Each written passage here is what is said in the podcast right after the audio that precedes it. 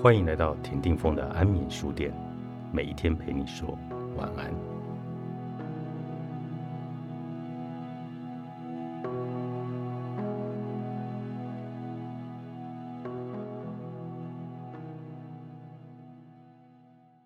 笑容的最大受惠者是自己，冷漠的最大受害者也是自己。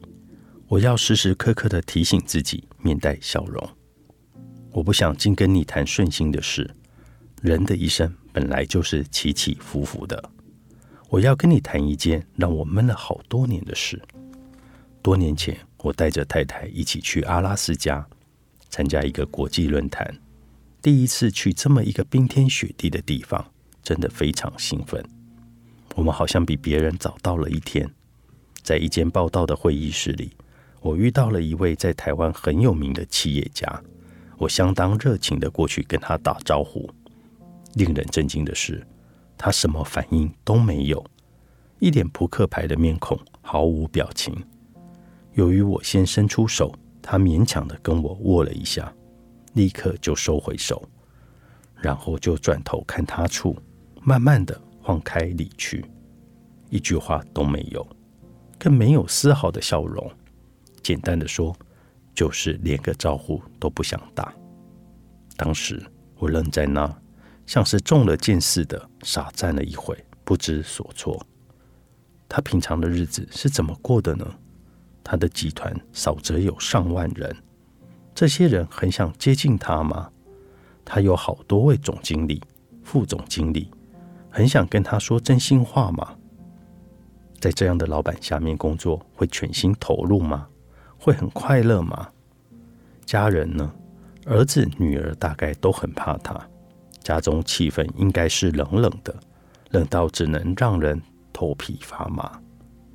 他的日子好难受，他周围的人的日子料想也是更难受的。那是一次难忘的经验，但你相信吗？我没有怀恨在心，也很少跟外人提过这件事，尤其是他现在已离世。我更没有理由还念念不忘，但这件事却让我更进一步体认了笑容、亲和力的关键影响。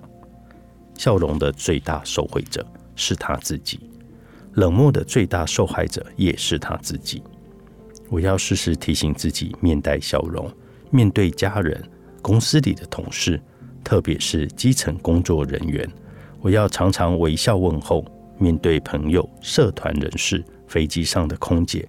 高铁、捷运车厢里遇到的陌生人，适时的面带笑容，点个头，至少不要一脸凶巴巴的模样，这样我的日子会更开心。